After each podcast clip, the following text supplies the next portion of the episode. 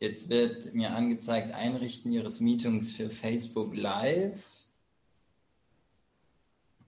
Bei mir steht schon, Meeting streamt jetzt live auf Facebook.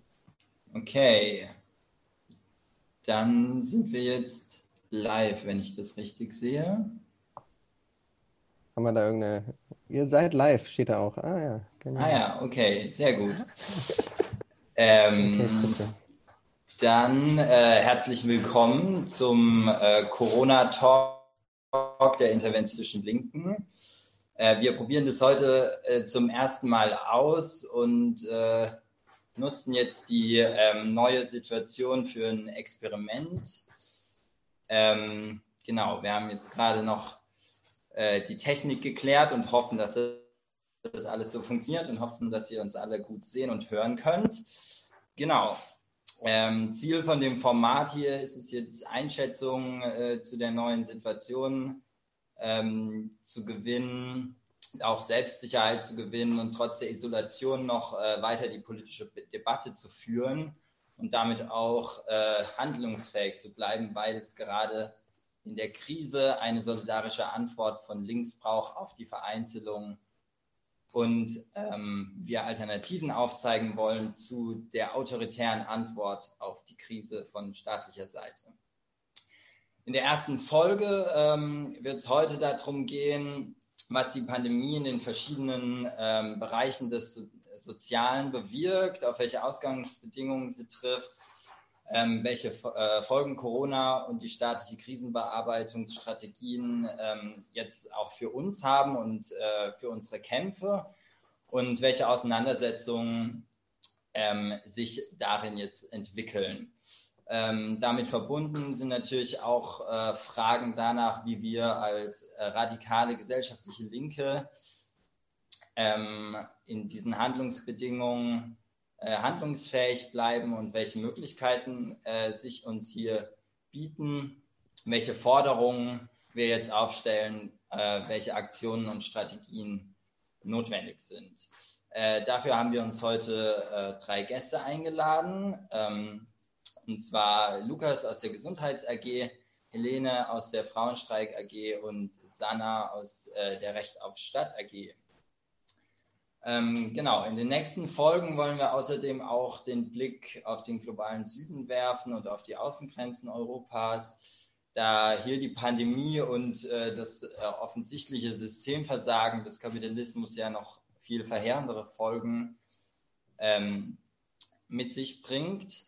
Und ähm, genau, das natürlich auch zu den zahlreichen Themen gehört, die wir mit denen wir uns in den nächsten Wochen intensiv beschäftigen werden und äh, die wir jetzt in den Mittelpunkt unserer Praxis stellen.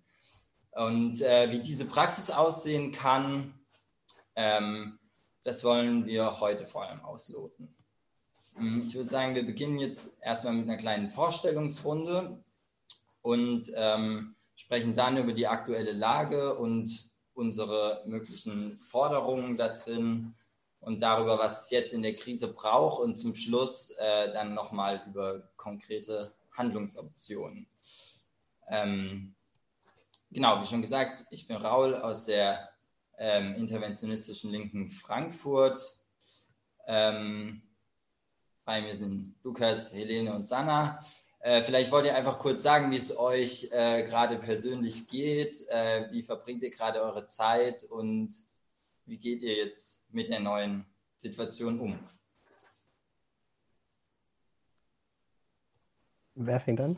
Ach so, ja, äh, gute Frage. Dann würde ich sagen, fangen wir einfach äh, bei Sanna an. Äh, ja, hi, äh, genau, ich bin Sanna. Äh, Raul hat ja schon gesagt, aus der IE Berlin. Ähm, Mache ich seit einigen Jahren in der Stadt AG ähm, Politik und genau, gesundheitlich geht es mir gut. Ähm, genau, ich äh, nutze gerade die vielen Fragen, ähm, die aufkommen in diesen Corona-Zeiten, um mich irgendwie damit auseinanderzusetzen, wie wir politisch handlungsfähig sein können, was das auch für uns äh, in der Zukunft bedeuten wird. Und genau, das ist, glaube ich, auch eine ganz gute Möglichkeit, sich abzulenken, weil es ist gerade viel zu tun oder viel zu besprechen. Genau, und ähm, was ich, glaube ich, besonders äh, nett daran finde gerade, ist, dass ich merke, man lernt unglaublich viele Leute auch kennen über die Kreise hinaus, mit denen wir vielleicht noch nicht so viel Politik gemacht hat. Und das macht mir auch ein bisschen Mut und Hoffnung.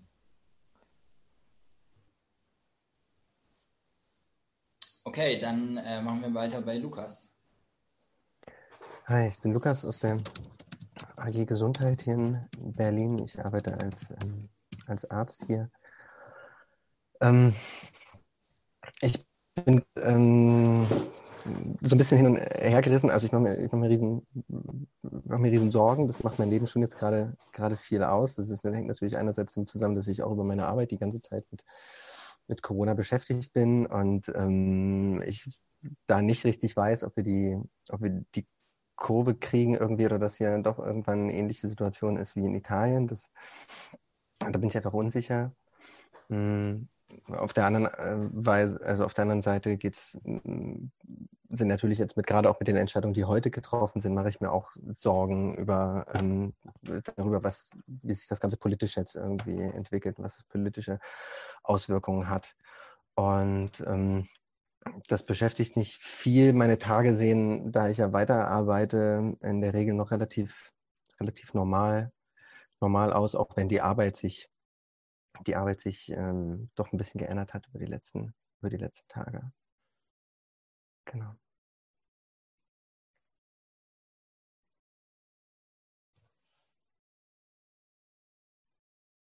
Raoul, du bist noch stumm, glaube ich.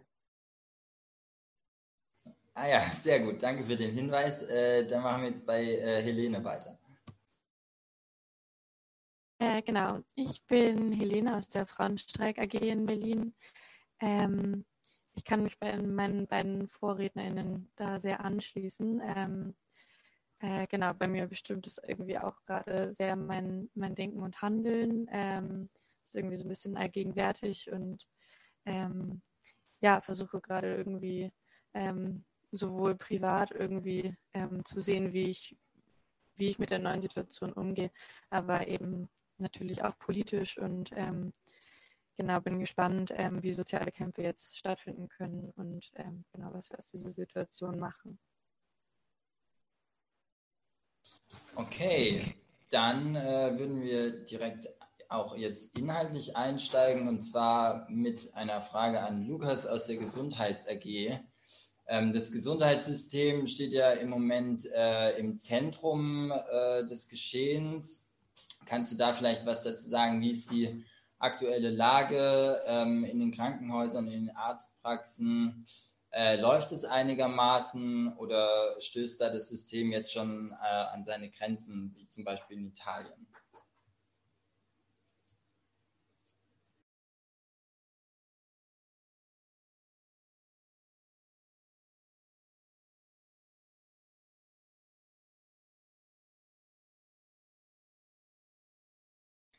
Äh, Lukas, ich glaube, du musst dein Mikrofon anmachen. Sehr gut, touché. Ähm, ich glaube, als erstes muss man davor wegschieben, dass die Situation, ja, bevor die Krise losging, ähm, ja auch schon an seine Grenzen gestoßen ist. Also, dass der, der Krisenmodus im Krankenhaus, in den Pflegeheimen, in der häuslichen Pflege ja, durchaus Normalzustand war die letzte Zeit ähm, die, die, Überlastung der, der pflegenden Angehörigen alltäglich. Ähm, am Krankenhaus mangelt es an Personal. Der Pflegenotstand war ja letztes Jahr schon, schon, großes, schon großes Thema überall. Ähm, so weit jetzt, dass es irgendwelche vollkommen willkürlichen, also auf jeden Fall nicht auf ähm, medizinischen, sondern auf rein ökonomischen Gründen basierten äh, Stationsschließungen gegeben hat, wie in der Kinderklinik in, in der Charité. Also das, das mal so vorweggeschoben in der, in der häuslichen Versorgung äh, ist es ja ähnlich. Ja. Wir haben viel prekäre Arbeit, ähm, schlechte oder gar nicht bezahlte ähm, Care-Arbeit in den, ähm, bei den Leuten zu Hause. Ja. Stichwort auch diese transnationalen Sorgeketten, ja, wo so 24-Stunden-Pflege vor allem aus äh, Frauen aus Osteuropa ähm, stattfindet. Also auch da ist es äh, an der Kippe, ja, an der Kante schon vorher gewesen. Ähm, bezogen auf Corona ähm, ist es schon so, dass, ähm, dass in den letzten Wochen so aus, vor allem mit dem Schreck aus Italien, glaube ich, schon so einiges, einiges passiert ist. Ja, viele Krankenhäuser haben schon die Beatmungskapazitäten deutlich ausgebaut, halten sich, ähm, halten sich ähm, Betten frei.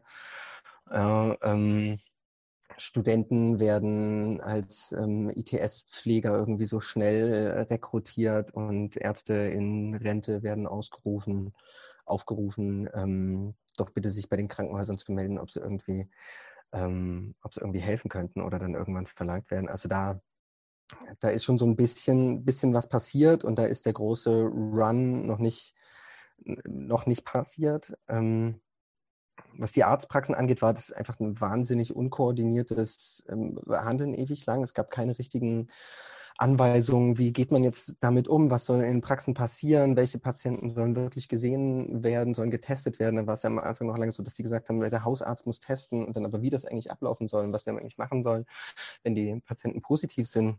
Da gab es überhaupt keinen richtigen, überhaupt keinen richtigen Plan. Das hat sich dann jetzt alles so ein bisschen ähm, so ein bisschen eingeruckelt. Die Gesundheitsämter ähm, haben es bis letzte Woche, zumindest in Berlin, bis letzte Woche noch nicht geschafft gehabt, irgendwie eine, eine ordentliche Telefon, ähm, Telefonsprechstunde anzubieten. Also auch keine, noch nicht mal eine Warteschleife oder so. Man ist, hat, hat ein paar Mal gepiept und ist man rausgeflogen. Ich habe ein paar Mal versucht, dort anzurufen, habe das selber auch von anderen gehört. Also das ist, ähm, das ist, glaube ich, nicht gut gehandelt irgendwie. Ganz viele Patienten sind natürlich dadurch irre verunsichert und ähm, man hat im, in der Praxis eigentlich die, die ganze Zeit am Telefon und beantwortet E-Mails von Leuten, die jetzt irgendwie eine Erkältung haben und nicht wissen, wie sie damit umgehen. Ähm, sollen sie sich testen lassen oder nicht? Ja, da ist, da herrscht eine große, eine große Verunsicherung.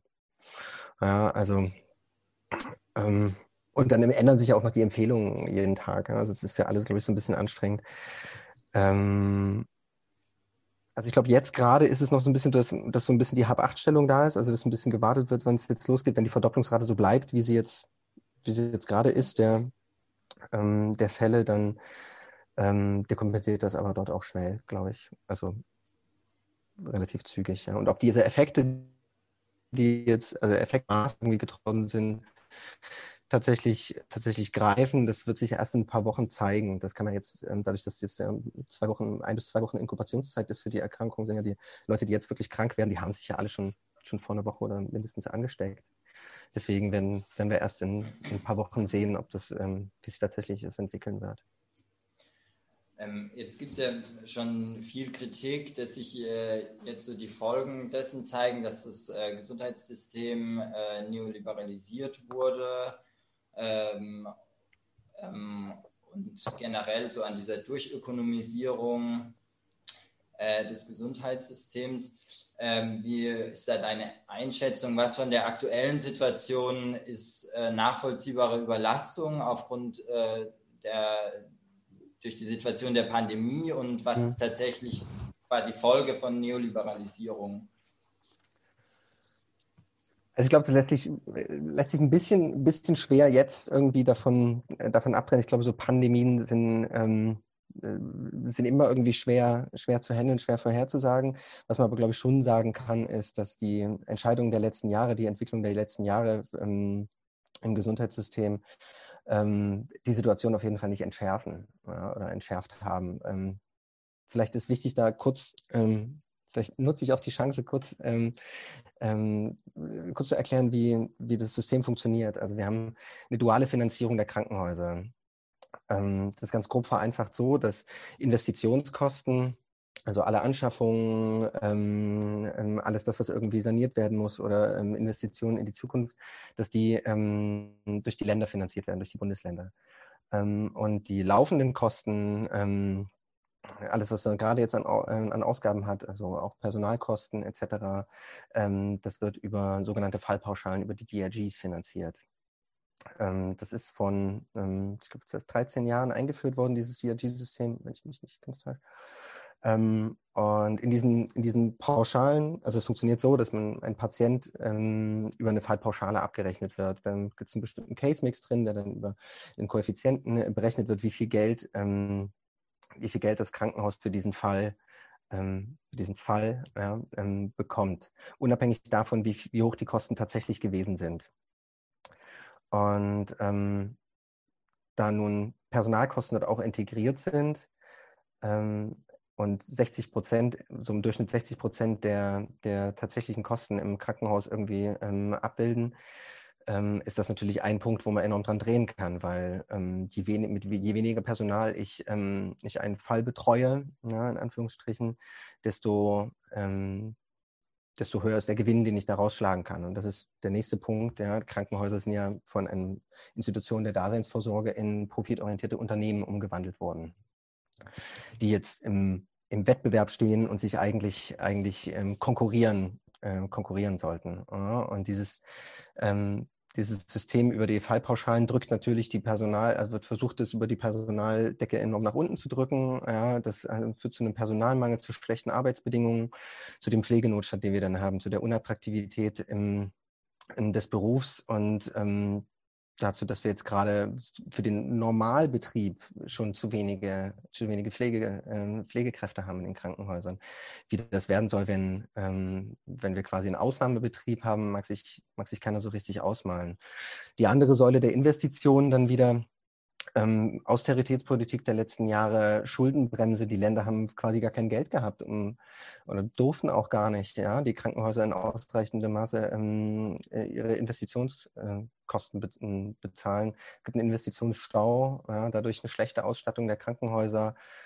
Ähm, und insgesamt muss man noch, muss man noch bedenken, ja, wenn Unternehmen Profit erwirtschaften sollen und in Konkurrenz stehen, ist natürlich vollkommen unrentabel, irgendwie für, Not, für Notsituationen vorzusorgen. Das bezahlt einem ja keiner. Da hat man ja überhaupt keine, ähm, erwirtschaftet, man ja, erwirtschaftet man ja nichts damit, dass man irgendwie einen Haufen, einen Haufen Schutzmasken im Keller, im Keller stehen hat. Ja? Und wenn die dann irgendwann verfallen oder irgendwas, dann, dann hat man unwirtschaftlich gehandelt. Also in diesem Sinne ist es schon so, dass, ähm, dass die Entwicklung, ähm, die Ökonomisierung im Gesundheitssystem ihren Teil dazu beitragen, dass diese Krise ähm, dass diese Krise nicht gemindert wird. Ja. Und als zweiter letzter Aspekt noch ganz kurz, ähm, und das ganze System in den Krankenhäusern und auch in der ambulanten Versorgung funktioniert natürlich so lange, wie ein Großteil der Pflege, ein Großteil der Care-Arbeit in den Privatsektor ausgelagert ist und von Privatpersonen, von pflegenden Angehörigen geleistet wird.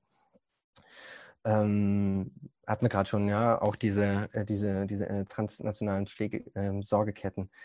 Ähm, und ähm, wenn da die Leute krank werden, wenn da die Leute ähm, das nicht mehr leisten können, was sie jetzt gerade an, an, an, an unfassbarer Arbeit leisten, ja, dann kann das auch ganz schnell, ganz schnell kippen und dekompensieren. Okay, vielen Dank. Das war jetzt schon ähm, eine gute Überleitung zur nächsten Frage. Ähm, trotzdem nochmal Hallo an alle, die jetzt vielleicht erst zugeschaltet ähm, haben. Ihr seid beim Livestream des Corona-Talk der interventionistischen Linken. Ähm, genau, die nächste Frage äh, wäre an Helene vom äh, Frauenstreik. Ähm, wir haben jetzt gerade schon über das Gesundheitssystem gesprochen und äh, wie Lukas ja auch schon gesagt hat, ist es eben nur ein wichtiges, aber eben nur ein Feld von gesellschaftlichen Reproduktions- und Sorgearbeit. Ähm, die ja in der patriarchalen Gesellschaft immer noch hauptsächlich von Frauen erledigt wird, beziehungsweise Frauen zugeschrieben wird.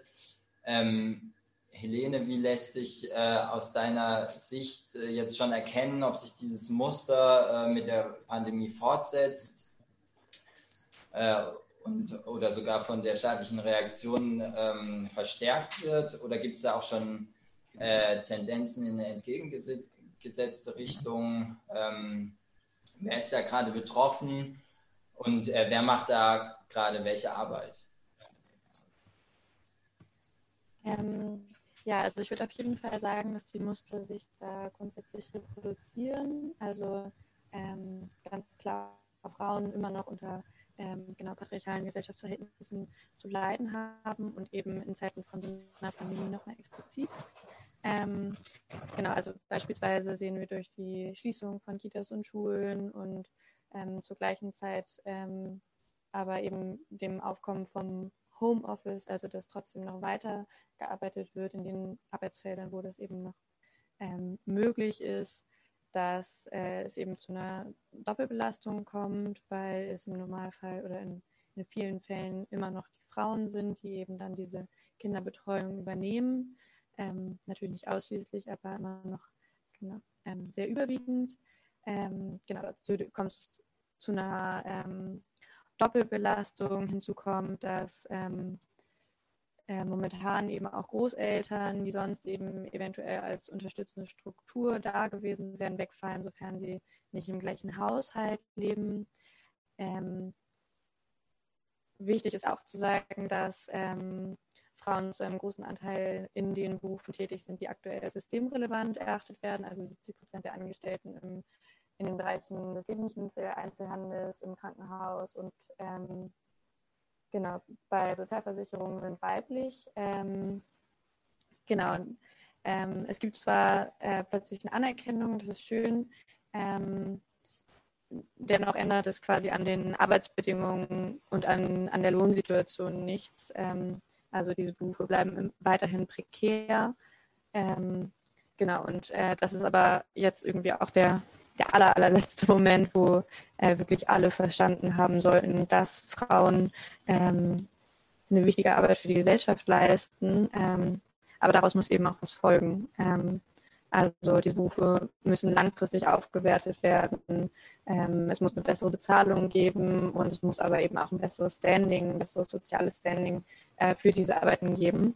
Ähm, also wir sehen an ganz, ganz vielen Stellen, dass Frauen quasi explizit nochmal davon betroffen sind und sich bestimmte ökonomische Muster eben ähm, genau auch in diesen Pandemiezeiten so weiterbilden.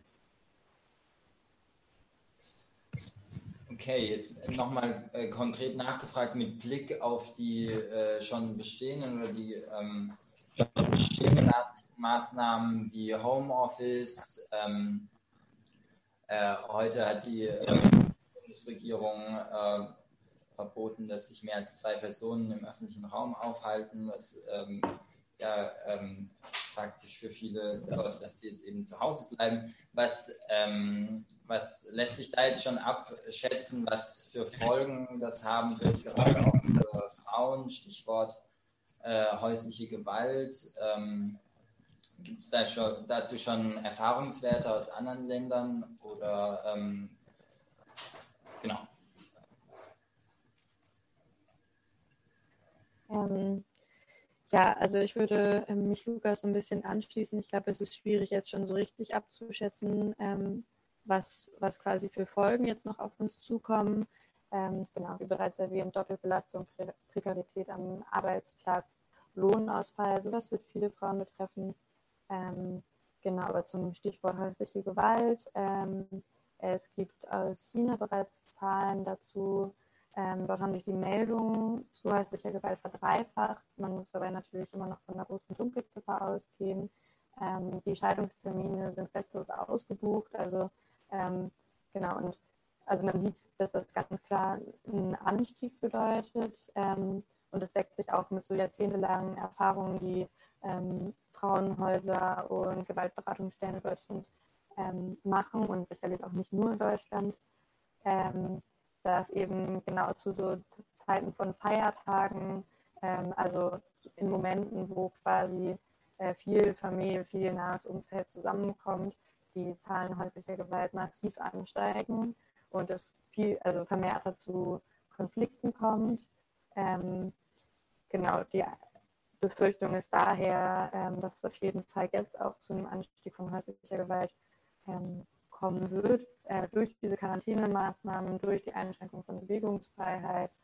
Ähm, genau, äh, in dieser abgeschwächten Form der Ausgangssperre ähm, die heute bundesweit beschlossen wurde, ähm, wurde das durchaus ein bisschen erwähnt. Also es hieß, ähm, dass es eben keine, keine komplette Ausgangssperre, sondern ein Kontaktverbot gibt, eben genau aus diesem Grund, dass davon ausgegangen werden muss, dass es zu häuslicher Gewalt kommt.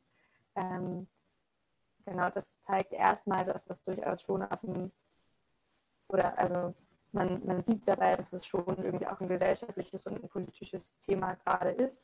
Ähm, aber das reicht natürlich bei weitem noch nicht. Ähm, wir sind da gerade in Verbindung mit ähm, Genossinnen aus Italien, die sich dazu organisieren und genau, werden uns jetzt in, ähm, in der nächsten Woche von denen ein bisschen beraten lassen, wie die damit umgehen. Ähm, die Frauenhäuser, ähm, versuchen sich gerade vorzubereiten. Wir versuchen den Kontakt zu denen ähm, zu verbessern und äh, enger zusammenzuarbeiten. Genau, also das sind auf jeden Fall Themen, die jetzt gerade total stark mitgedacht werden müssen. Ähm, genau, vielleicht noch so ein Beispiel. Ähm, momentan ähm, haben, also werden Mitarbeiterinnen von Frauenhäusern zum Beispiel auch nicht zu den Personengruppen gezählt, die ein Anrecht auf Kinderbetreuung haben. Also man sieht, da sind, also da ist noch eine ganze Menge Luft nach oben ähm, und da müssen wir jetzt auf jeden Fall ran. Ähm, genau, und auch häusliche Gewalt, wie so viele andere Themen, würde ich sagen, ist ähm, jetzt ein Punkt, der in der, in der Quarantänezeit sich nochmal intensivieren wird, ähm, der aber auch quasi langfristig da ist und da muss man eben auch diese Strukturen, die langfristig bereits gibt, ähm, zugreifen und die weiter ausbauen und ähm, gemeinsame Forderungen entwickeln, die wir erkennen. Okay, ähm, jetzt war die Verbindung zu Helene gerade ein bisschen schlecht, ähm, aber ähm, genau deshalb ähm, versuche ich jetzt noch mal kurz zusammenzufassen.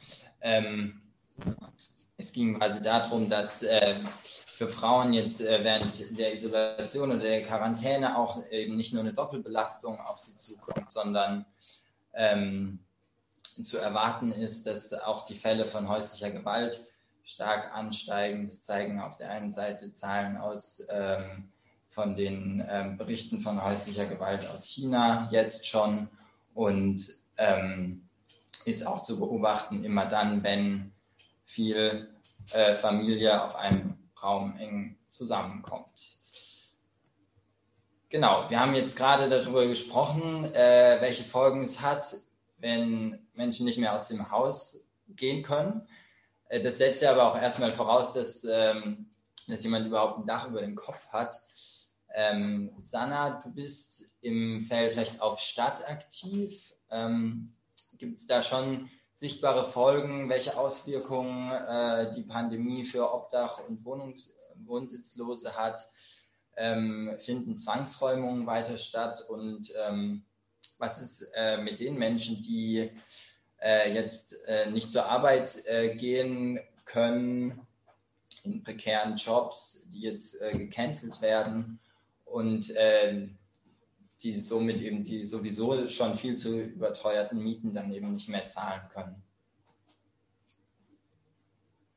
Äh, ja, die Gruppen, die du gerade aufgezählt hast, ähm, also wohnungslose, obdachlose Menschen, die auf der Straße leben müssen, ähm, aber auch zum Beispiel Geflüchtete, die gerade in Sammelunterkünften und Lagern untergebracht sind, zählen auf jeden Fall zu denen, die ähm, gerade ähm, am härtesten oder besonders hart von dieser Krise betroffen sind. Ähm, und äh, sind halt auch die Leute, gerade die ohne ein eigenes Zuhause, die eben weder auf sich noch auf andere Acht geben können oder sich selbst schützen oder auch dafür sorgen, dass andere geschützt werden, ähm, weil es ihnen eben überhaupt nicht möglich ist.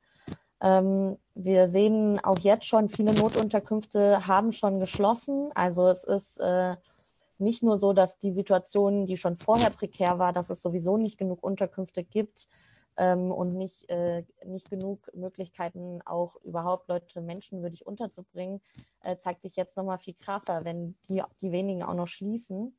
Und die Leute sind halt ähm, dadurch natürlich auch einem besonders hohem äh, Infektionsrisiko ausgesetzt, wenn es halt keine Orte mehr gibt, wo sie hingehen können.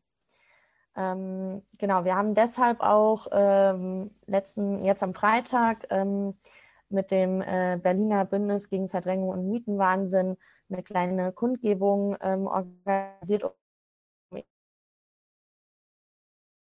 genau auf diese Problematik hinzuweisen.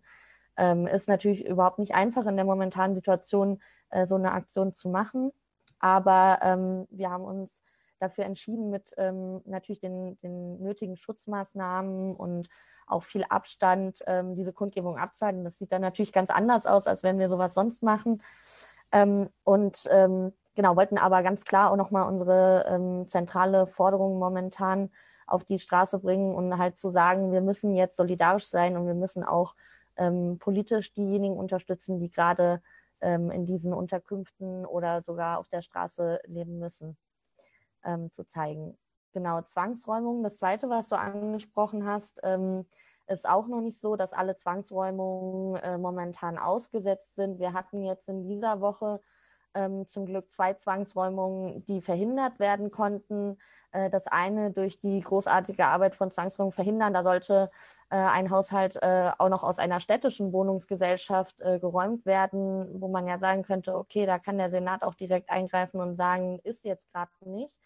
Aber ähm, da konnte mit viel Druck das verhindert werden. Und ein anderer Fall, eine Achilles-Mieterin, die auch noch ähm, vor einiger Zeit äh, ärztlich äh, unter, unter Quarantäne gestellt wurde, ähm, sollte auch geräumt werden. Und da hat sich ähm, bis zur letzten Minute quasi der Gerichtsvollzieher geweigert, das auszusetzen. Aber auch dort konnte man das zum Glück verhindern.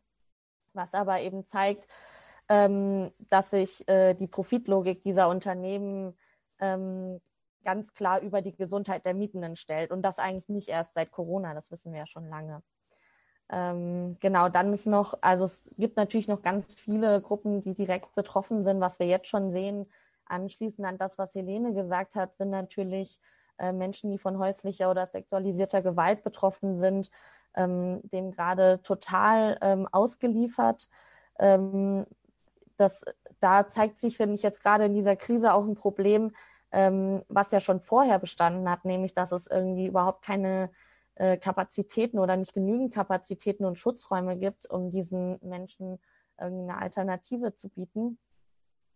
Ähm, und da sagen wir auch ganz klar, äh, das muss, ganz, das muss jetzt ganz dringend und ganz schnell erhöht werden, ähm, damit, äh, damit da eben Ausgleich geschaffen wird. Ähm, generell äh, finden wir, und das haben wir auch am Freitag bei dieser Kundgebung nochmal deutlich gemacht, es braucht jetzt äh, sofort irgendwie eine Beschlagnahmung von Leerstand, von allen Ferienwohnungen, allen Airbnb-Apartments, äh, allem, wo gerade Zweckentfremdung von Wohnraum passiert, um eben ähm, all diesen stark betroffenen Gruppen eine Möglichkeit äh, der Unterbringung zu geben. Ähm, genau, vielleicht noch so als letzten Satz dazu oder letzten Punkt.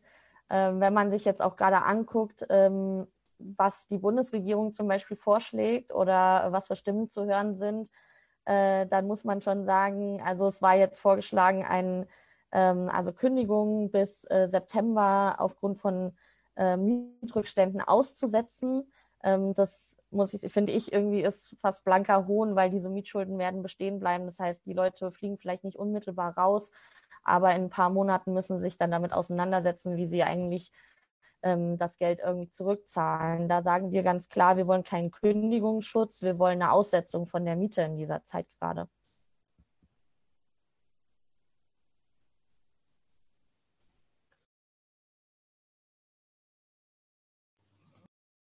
So, jetzt, jetzt hatte ich gerade Probleme mit dem Mikro, aber ich glaube, jetzt funktioniert ähm, Genau. Äh, Du hast, bist jetzt auch schon äh, in, in, Richtung von konkreten Forderungen gegangen und damit wären wir jetzt quasi auch schon im zweiten Block unserer Diskussion. Ähm, wir wollen jetzt nochmal konkret über Forderungen und äh, auch Aktionen ähm, sprechen ähm, und damit nochmal die Frage an Helene und Lukas, an euch beide was ist jetzt kurzfristig notwendig, um die schlimmsten Folgen der Pandemie abzufedern? Was sind die konkreten Forderungen? Welche Organisations, äh, äh, Organisierungsversuche gibt es da? Ähm, und welche politischen Schritte sind jetzt äh, in der Krise überhaupt möglich? ähm, genau, vielleicht fangen wir einfach mit Lukas an.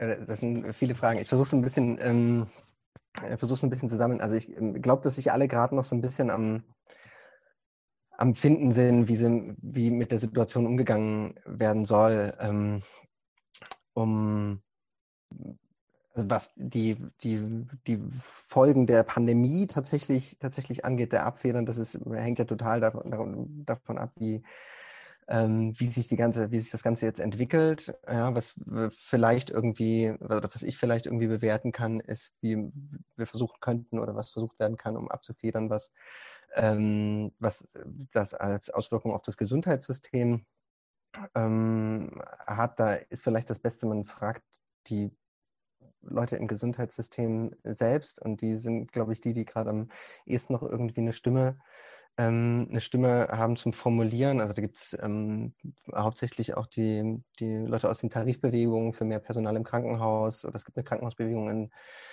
in Hamburg, die ähm, gerade online gegangen ist mit einem, mit einem Video, wo auch Forderungen drin formuliert werden. Ja, in die Beschäftigten der Uniklinik in Jena haben einen offenen Brief haben einen offenen Brief gefordert.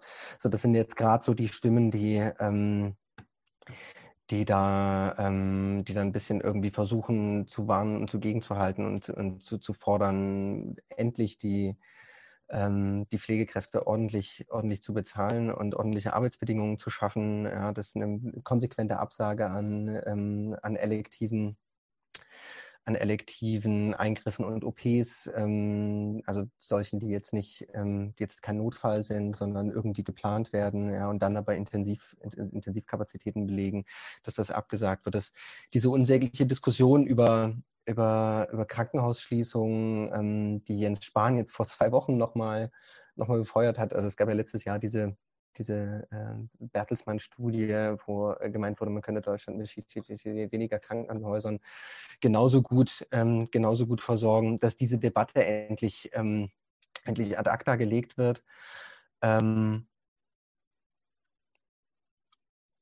Pflege, also es gab, es gibt eh, ehemalige Pflegekräfte in Hamburg, die ähm, so ein bisschen, ähm, die haben eine Kampagne gestartet, die heißt ähm, ich komme wieder, wenn, wo sie formuliert haben, ähm, was die Bedingungen sind, dass sie, dass sie wieder als Pflegekräfte arbeiten. Ja, und da sind eigentlich dieselben, dieselben Themen mit drin. Ja? Und man schafft es irgendwie nicht, diesen Job wieder, diesen Job wieder attraktiv zu machen oder, ähm, oder überhaupt nur, ähm, nur aus, dem, aus dem Begriff des Pflegenotstands auch nur irgendwie herauszukommen. Ähm, wo es vor allem dann natürlich auch um irgendwie eine gesetzliche Personal, also eine, eine, Personalbemessung geht, die diesen Namen auch verdient und nicht diese Untergrenzen, die Spahn erst vor kurzem eingeführt und jetzt gleich mal wieder abgeschafft hat, äh, weil, er, weil jetzt natürlich Notstand ist und man äh, deswegen nicht auf Personaluntergrenzen achten kann. Ähm, eine andere Forderung, ähm, da ist vielleicht gerade ein ganz gutes Momentum da. Ähm, eine andere Forderung, ähm, stellt das System gerade selber, und zwar die, die, ähm, haben die AOK-Kassen zusammen mit der Deutschen Krankenhausgesellschaft gefordert, die, die DRGs für dieses Jahr auszusetzen. Ähm, die Intention dahinter ist noch nicht so, so richtig klar für mich. Ja, das ist, ähm, wäre auch, wenn man sich das anguckt, ein ziemlicher Vorteil für die kleinen, ähm, vor allem privaten, äh, vor, vor, allem privaten Häuser und die großen Häuser, der, die die ganze Versorgung, die Hauptlast der, der, der, der Pandemie eigentlich tragen, wäre das kein, kein unbedingter Vorteil. Aber vielleicht gibt es jetzt gerade den, das Momentum, um jetzt zu sagen, okay, ähm, vielleicht können wir wirklich mal drüber reden, diese, diesen Quatsch einfach komplett wieder abzuschaffen. Ja? Und nicht zu einer, die, die, die Forderung beinhaltet auch, dass es eine Pauschalvergütung, ähm, eine Pauschalvergütung gibt wie letztes Jahr ungefähr. Aber dass man davon wegkommt und einfach sagt, okay, kommt jetzt, ähm, jetzt, wir sorgen wieder für eine bedarfsgerechte, für eine bedarfsgerechte Versorgung im Krankenhaus, ähm, für eine bedarfsgerechte Finanzierung in den Krankenhäusern. Wir lassen wieder wirklich die Krankenhäuser bezahlen denen das, was sie für Kosten haben weil das würde die Krankenhäuser jetzt ähm, würde verhindern, dass ähm, Versorgungs, ähm, Versorgungsüberlegungen von, von ökonomischen Zwängen, von ökonomischen ähm, Überlegungen überlagert werden.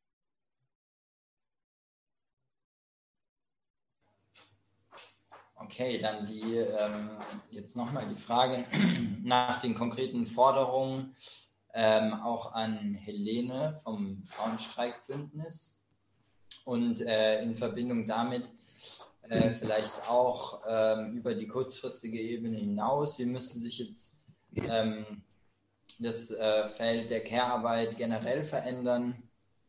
Äh, äh, öffnet sich da jetzt mit der, mit der Krise vielleicht sogar ein Möglichkeitsfenster für grundlegende Veränderungen? Und äh, wenn ja, was müssen wir dafür tun?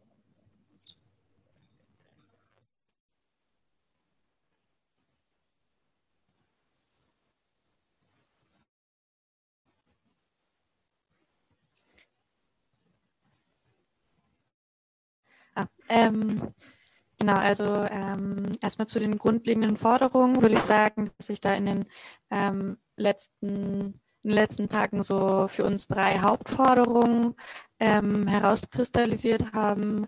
Ähm, zum einen die Forderung nach einem sofortigen Grundeinkommen für alle, ähm, unabhängig von Staatsbürgerschaft oder Papieren, ähm, um eben sowas wie Lohnausfälle, fällige Mietzahlungen und so weiter abzufedern. Ähm, das ist eben explizit auch ein feministisches äh, Thema wegen der schon bereits beschriebenen Doppelbelastung, wegen der Gender Pay Gap, ähm, wegen der Prekarität typischer Frauenberufe.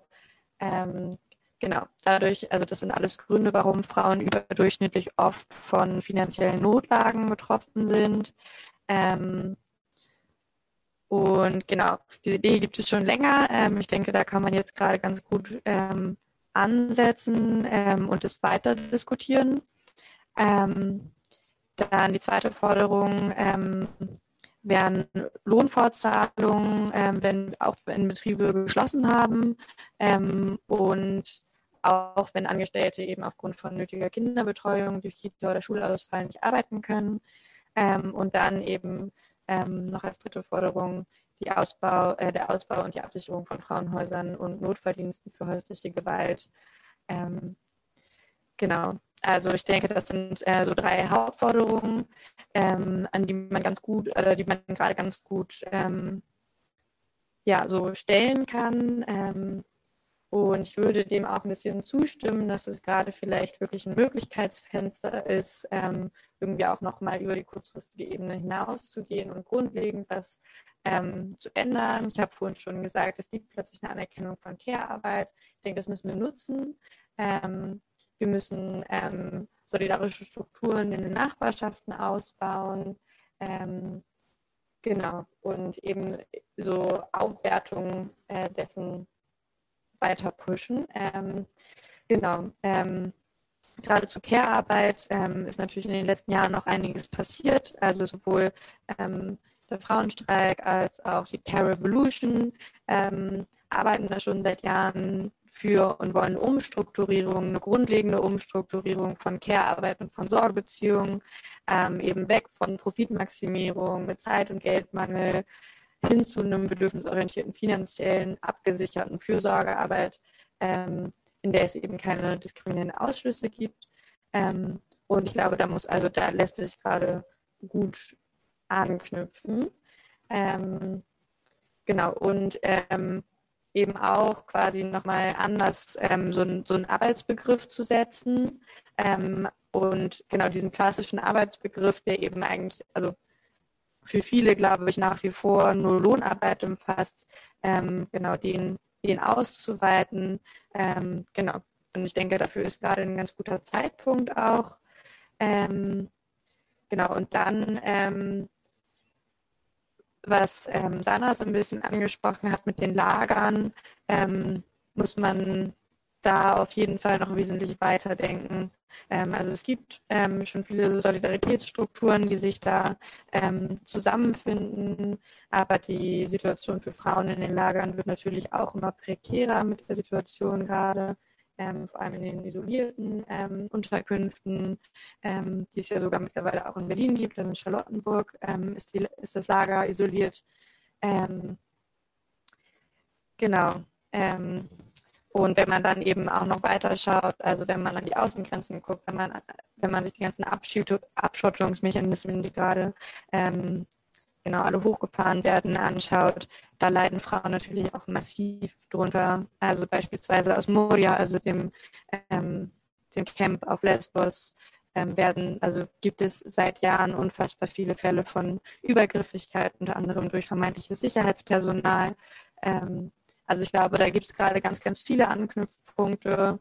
Ähm, und ich glaube, wir sind momentan noch so ein bisschen in so einer ähm, ja in so einer Phase, wo wir versuchen auszudiskutieren, wie wir ähm, damit jetzt konkret weitermachen und wie wir da eben auch was Langfristiges draus ziehen können und wie eben vielleicht mal wieder so ein feministischer Landgewinn dadurch aussehen kann.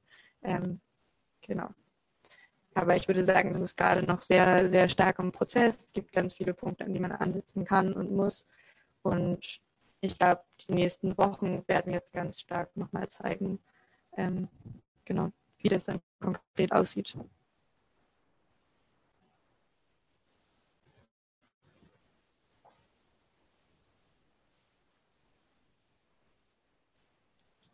Ich habe dich nicht gehört, Raoul.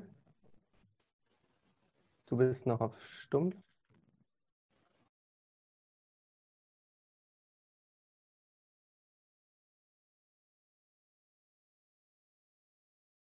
Soll ich einfach mal noch was sagen? Ja, okay. Ähm, zu dem zweiten Teil der Antwort, ähm, ähm, also zu den, zu den grundlegenden Forderungen, die für uns als, ähm, als Gesundheits AG sich jetzt gerade ergeben. Ähm, ich glaube, es war, also zumindest nach meiner Erinnerung gab es selten eine Zeit oder noch nie eigentlich, glaube ich, wo ein politisches Thema so so präsent war, äh, ein gesundheitspolitisches Thema so präsent, so präsent gewesen ist. Und ich glaube, das bietet schon auch neben den ganzen schrecklichen Dingen, die, die damit einhergehen, bietet das ähm, die Chance, argumentativ, ja, kapitalistische Produktionsweise, kapitalistische Verwertungslogik im Gesundheitswesen ähm, anzugreifen.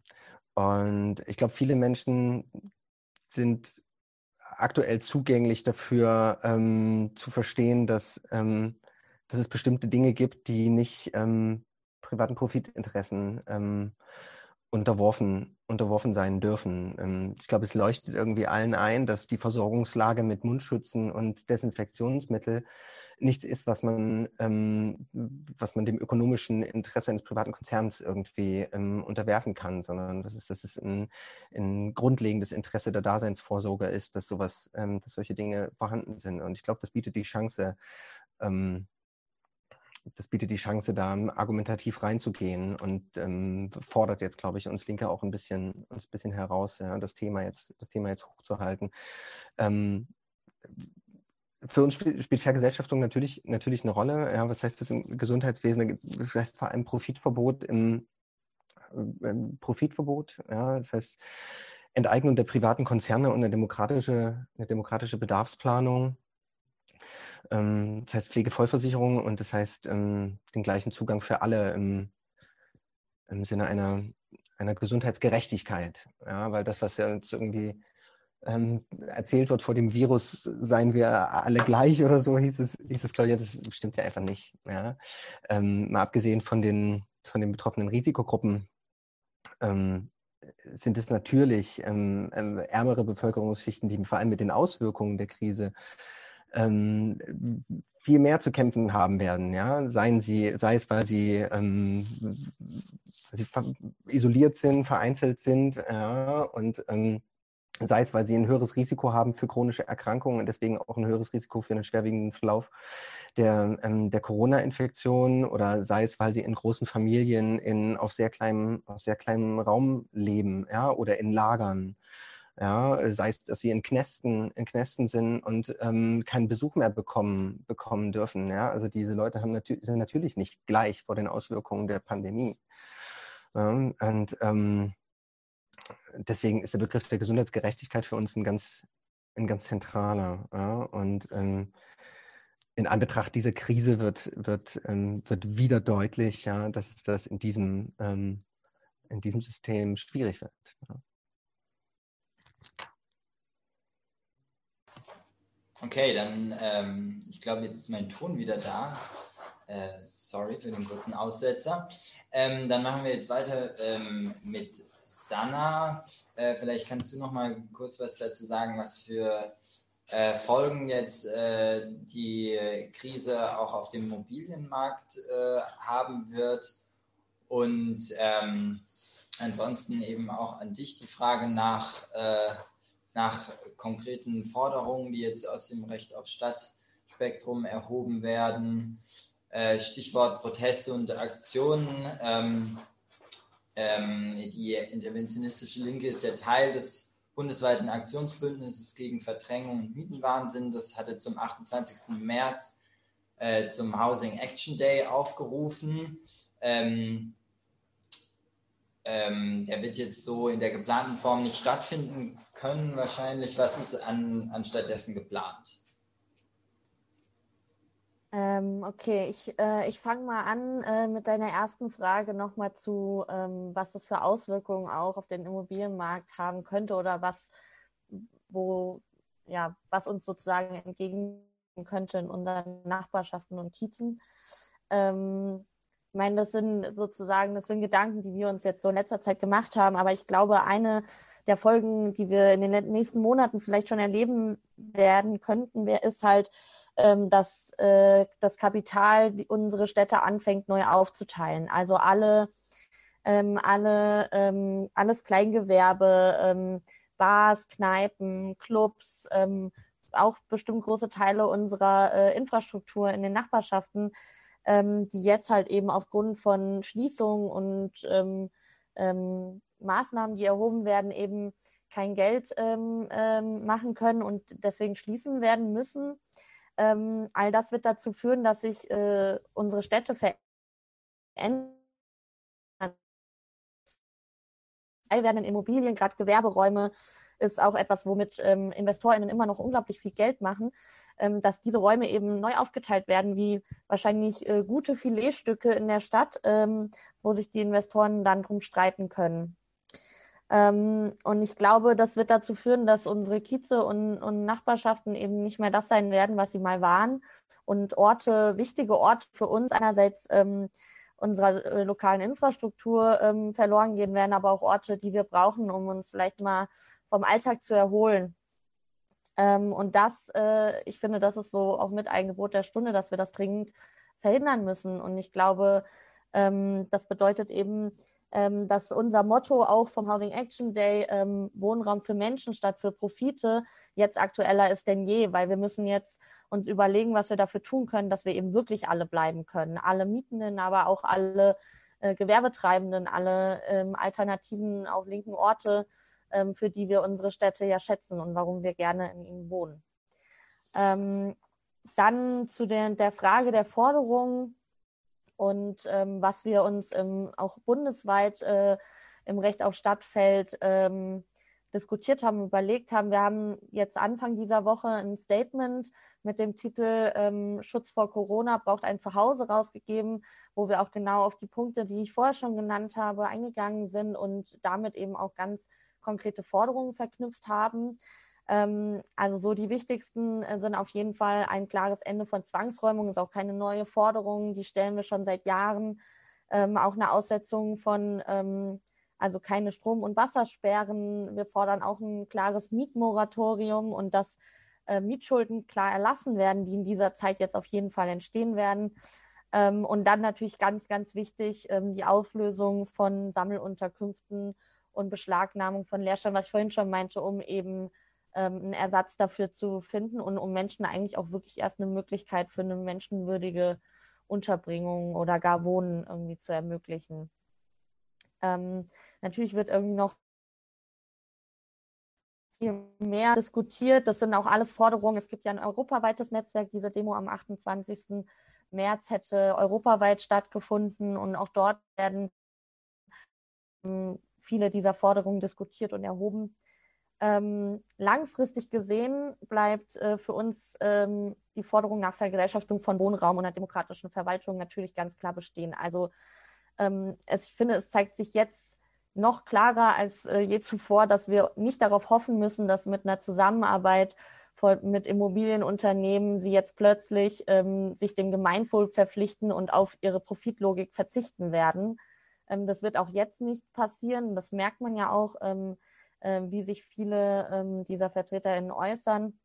Und deswegen müssen wir weiter dafür kämpfen, dass wir eben einen ähm, nicht profitorientierten ähm, Sektor äh, oder Wohnungssektor irgendwie schaffen werden. Das machen wir in Berlin. Das ist ja sowieso in der Stadt AG in Berlin, ähm, äh, wo wir in der Initiative Deutsche Wohnen und Co. enteignen ähm, mitarbeiten, ist ja unser Hauptthema und daran bleiben wir jetzt auch weiter dran. Ähm, und vielleicht noch eine Forderung, die wir gerade auch in dem Kreis von Deutsche Wohnen und Co. enteignen diskutieren, äh, die jetzt gerade so ganz konkret als Sofortmaßnahme auch nochmal gesehen werden kann, ist, was wir eine profitfreie Realmiete nennen. Um jetzt mal kurz ganz nerdy ein paar Zahlen zu sagen, damit meinen wir gerade bei den großen Konzernen, äh, Deutsche Wohnen zum Beispiel, ein Immobilienkonzern, der auch an der ähm, Börse, ähm, äh, also börsennotiert ist, und ähm, genau, die haben 2018 310 Millionen Euro Dividende ausgeschüttet.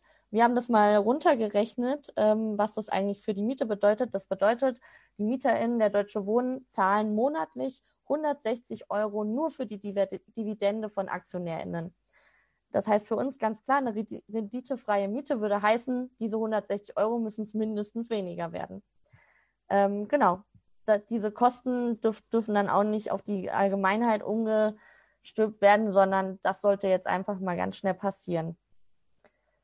Genau, zur Aktion ähm, zum 28. Es ist ja schon am nächsten Samstag. Ähm, das fällt uns tatsächlich nicht einfach. Auch bundesweit ähm, diskutieren wir da viel, ähm, was natürlich damit zu tun hat, dass die Lage jeden Tag anders ist. Also wurde ja gerade auch schon von den anderen gesagt, ähm, auch die Maßnahmen verändern sich. Deswegen ist es schwierig, äh, das zu planen. Aber es gibt unterschiedliche Ideen. Ähm, natürlich von ähm, Transparente raushängen, Statements ähm, sammeln von Mieteninnis und Betroffenen. Ähm, eine Idee ist auf jeden Fall um 18 Uhr äh, so ein Konzert mit Töpfen und Topfdeckeln an den Fenstern und Balkonen zu veranstalten, um irgendwie darauf aufmerksam zu machen. Im Moment diskutieren wir so ein bisschen den Hashtag Home Action Day, weil wahrscheinlich viele nicht äh, auf die Straße gehen können.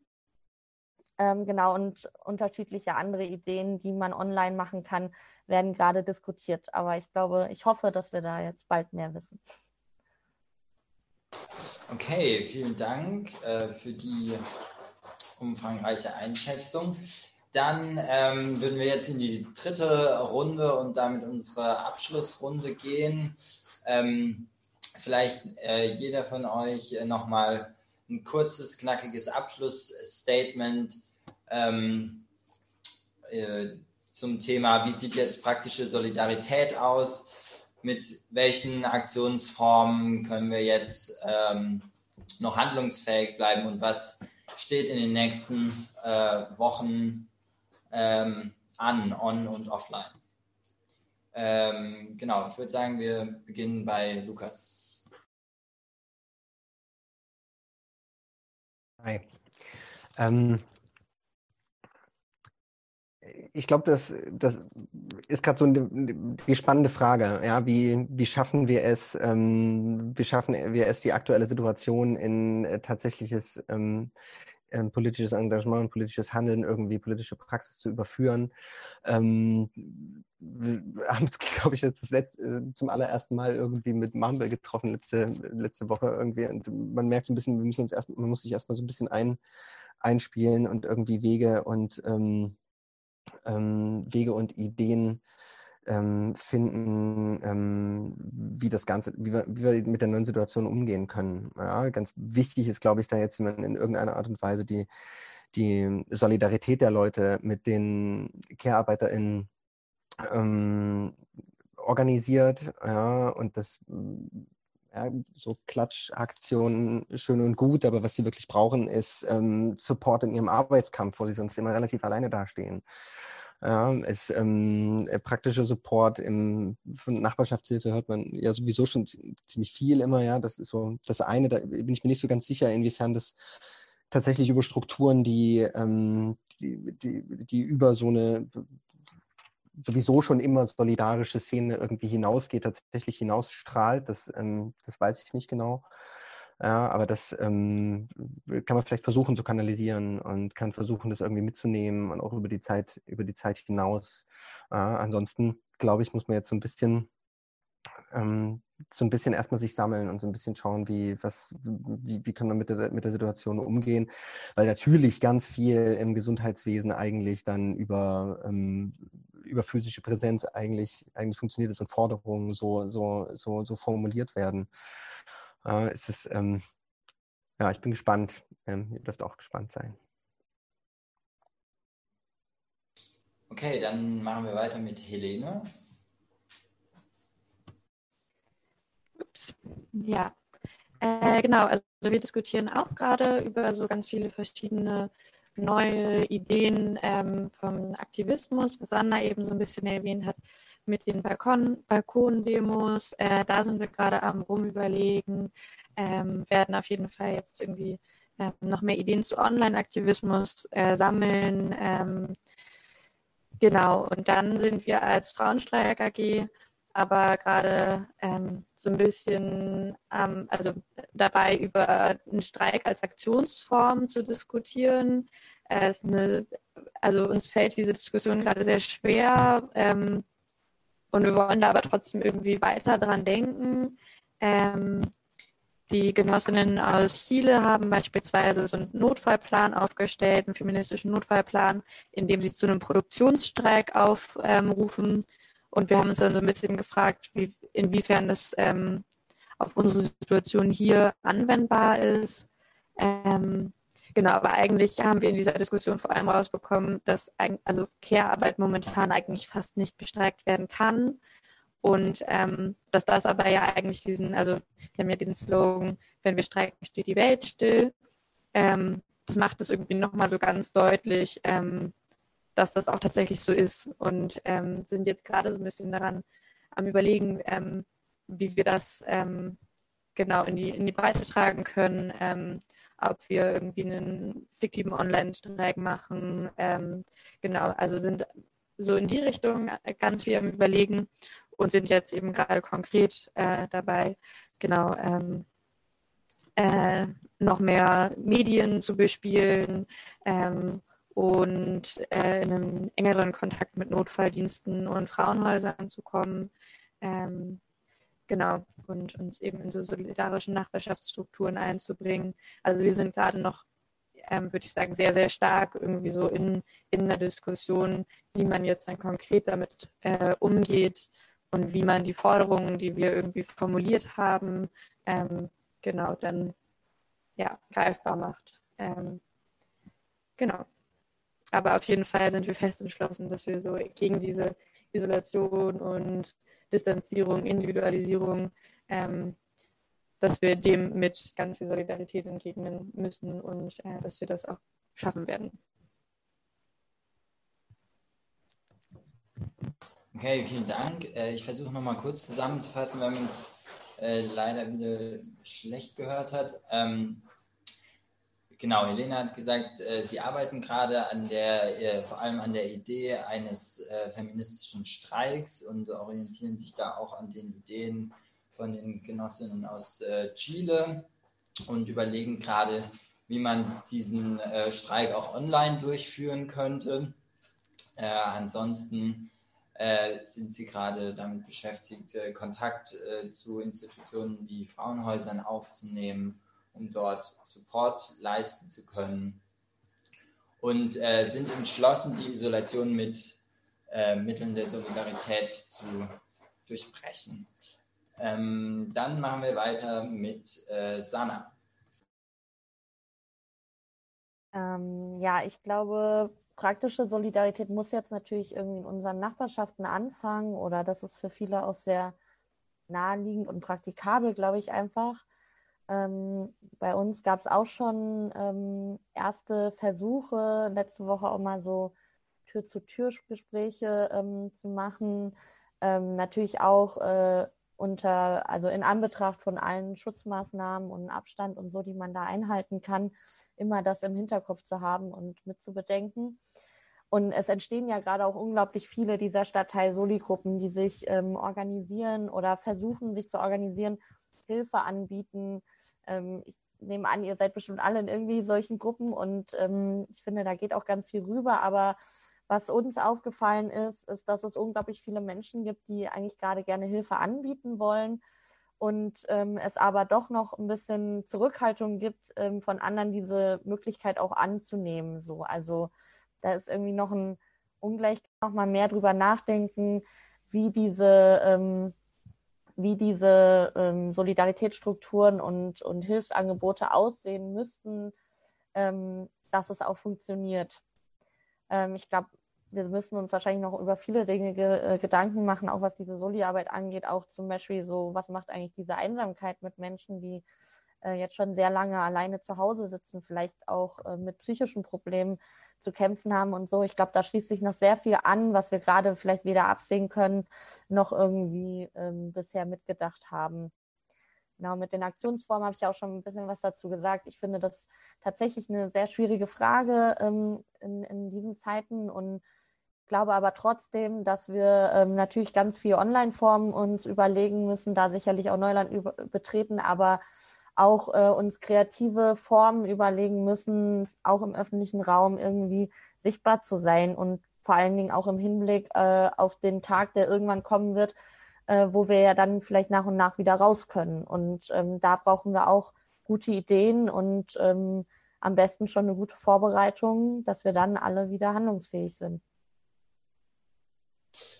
Okay, vielen Dank. Ähm, genau, mit äh, diesen motivierenden Worten ähm, will ich euch erstmal äh, danken fürs Mitmachen und äh, auch vielen Dank fürs Zusehen an alle, die uns zugeschaut haben. Äh, wir wollen das Format hier äh, in den nächsten Wochen auch weiterhin verfolgen und äh, freuen uns, wenn ihr wieder zuschaltet bei unserer nächsten Runde Corona Talk der interventionistischen Linken. Äh, genau, wir lassen den politischen Kampf natürlich gerade in solchen Zeiten nicht ruhen. Ähm, also seid sicher, dass ihr weiter äh, von uns hören und sehen werdet, ähm, auch in den nächsten Wochen. In der nächsten Folge ähm, wird es wahrscheinlich um die Situation an der EU-Außengrenze gehen und äh, besonders natürlich in Griechenland. Und äh, wir wollen einen antirassistischen Blick auf die Krise werfen. Genau, außerdem empfehlen wir euch äh, morgen äh, gleich wieder bei den Genossinnen aus Münster zuzuschalten, die um 19 Uhr ebenfalls eine digitale Diskussion ähm, zur politischen Dimension der Corona-Krise veranstalten. Genau, also schaut auf unseren Kanälen vorbei, auf äh, Facebook und Twitter und äh, achtet auf unsere Ankündigungen. Und äh, wenn ihr Wünsche habt für weitere Themen, unserer Talks, äh, dann schreibt uns das gerne in die Kommentare. Und äh, genau, bis wir uns wiedersehen, äh, gilt, lasst euch äh, nicht unterkriegen von der Isolation und äh, der Angst. Bringt euch ein, organisiert euch digital, seid solidarisch mit euren NachbarInnen. Genau, also lasst uns die Zeit, die wir jetzt äh, haben, nutzen, in dem Bewusstsein, dass sich in, in der Krise auch immer ein Möglichkeitsfenster öffnet. Ähm, genau, in diesem Sinne, äh, stay tuned. Crisis demands decision. Let's choose solidarity, not fear.